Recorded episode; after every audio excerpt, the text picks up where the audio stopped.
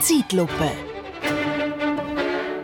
Heute gibt es für so gut wie jedes Boboli irgendein Billeli, das man schlucken kann. Letzte hat mich so eine Migräne verwünscht. Eine Keibe verzwickte Sache. Liegst eindunkelt in deinem Bett, kotzt dir Zählen aus dem Leib und die gringt bollet wie eine Technofete in Amsterdam. Ich habe schon vieles probiert. Von Spagürik, die die Nachbarin empfiehlt, zu homöopathischen Kügeln, wo die Studiekollegin drauf schwört, weil ihre Mami eine Feldwald-Wiesenärztin ist. Und zuletzt nehme ich gleich das Medi, das die wegfetzt, als wärst du wirklich an dieser Techno-Party gewesen. Stress, sagen wir die Leute gern, stressig der Auslöser. Die Kei bei Migräne habe ich immer, wenn ich Stress habe. Und meistens kommt dann irgendein Mitstudent im 40. Semester, der meint, tu mal ein bisschen chillen, rauchen, der Pilz, weisst, der hilft mir gern. Ich entscheide mich dann doch für die Schmerzmedi und dann oben drauf einen Magenschoner, weil die Schmerzmedi noch anfängt Bauchweh geben. Tatsächlich ist es so, dass immer wie mehr Leute auf Medis zugreifen, laut einem Watson-Artikel, den ich die letzten Tage studiert habe. 1992 waren es 12 Prozent, die in einer Befragung zugegeben haben, Schmerzmedis in den letzten sieben Tagen genommen zu haben. 2022 waren es schon 26 Prozent.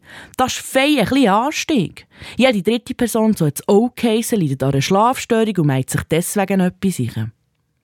Wie ich jetzt von mehreren Artikeln vernommen habe, ist es aber doch interessant, dass nicht nur die legalen Medikamente eingenommen werden, nein, sondern auch illegale Substanzen, kurz Drogen, im Moment boomen. Der Grund dafür habe ich in einem Beitrag gesehen, sind die Qualität von synthetischen illegalen Substanzen und die Verfügbarkeit. Noch nie hat es so viele illegale Substanzen auf dem Markt gegeben wie heute. Bei diesem Weltgeschehen wundert es einem ja nicht, dass viele Leute irgendwie aus der jetzigen Realität flüchten Aber seien wir ehrlich, neben dem Tagesschau-Beitrag über Israel farbige Mandalas in die Luft starren, macht es auch nicht besser. Und die, die davon flüchten, unplant schwanger zu werden, greifen auf die altbekannte Anti-Baby-Pille zurück. Obwohl mehr Medikamente genommen werden, ist bei Pille aber ein deutlicher Rückgang zu erkennen. Mir würde ja wundern, ob der Konsum von illegalen Substanzen zu mehr Schwangerschaften führt. Gut, generell haben wir ja weniger Babys im Moment. Da erübrigt sich meine Frage eigentlich.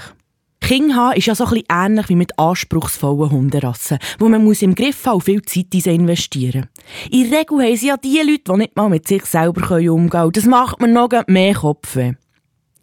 Homöopathie. Homöopathie ist auch so eine Geschichte. Gerade letzte hat man im Deutschen gefunden, Homöopathie sei ein Geldschleuder für das Gesundheitssystem. Hoffen wir einfach, dass die Einsparungen nicht der AfD zu gut kommen. Das hat sie nicht gesagt. Mal, das hat sie gesagt. Zurück zum Thema. In der Schweiz haben wir eine altbekannte Hassliebe zu Homöopathie. Die einen schwören drauf, andere finden den Placebo-Brunzig zu vernachlässigen und die Krankenkassen, ja, die haben alt Schaltjahr eine neue Einstellung dazu, was jetzt anerkannt soll werden und was nicht. Die Prämien werden absolut höher und die Deckungen die sind immer so ein relativ. Wobei die Löhne und die Spesenvergütung, wie schon Jean Ziegler Ehrenmann in einem Beitrag für workzeitung.ch im 23 kritisiert hat, schwer zu schlucken geben.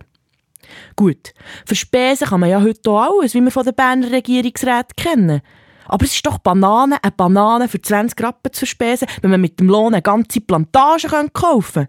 Und die Versicherungschefs könnten nochmal doppelt so viele Bananenplantagen kaufen wie die Bundesräte, weil sie allesamt mehr verdienen als Herr Bundesrat und Frau Bundesrätin. Eine goldige Banane haben sie sich verdient, wenn man so will. Und an dieser hat man neben den Prämieerhöhungen nicht nur als Herr Ziegler schwer zu catchen. Ein Hard to Swallow Banana. Oder ein Hard to Swallow Pill. Eine schwer schluckende Tablette, die Lohnoffenlegungen.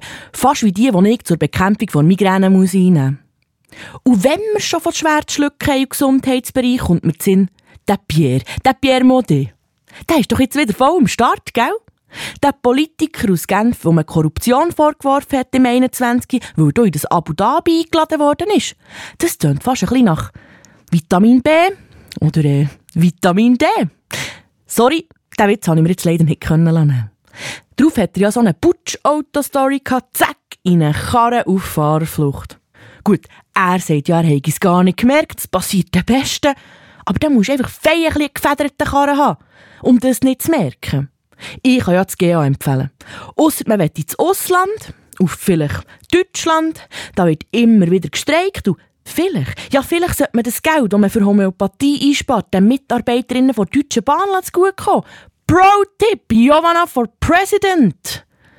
Dass die ein oder andere im Regierungsrat das kalte Kötzchen ohne Migräne bekommen, hat mit dem Genfer ja jetzt mehr als genug gemerkt. Schauen wir mal, wo das herführt. Hoffentlich nicht zu so einem Putsch. Der versteht schon wegen Putschauto und so. Aber ich glaube, ich verkrüche mich wieder in meinem Zimmer ohne Fernsehen und Tagesschau und Handy und Zeitungen mit Schlagzeilen. vielleicht ist das manchmal auch die richtige und beste Medizin. Zeitlupe